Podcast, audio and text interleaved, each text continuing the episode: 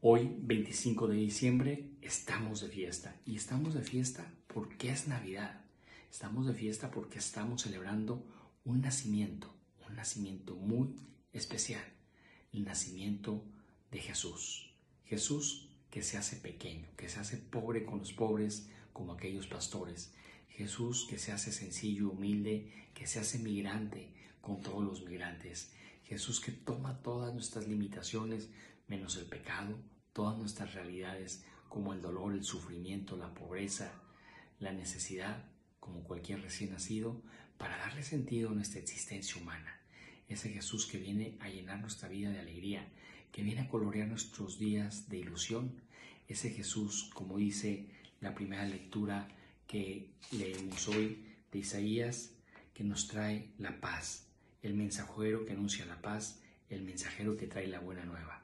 Feliz y gozosa Navidad para todos.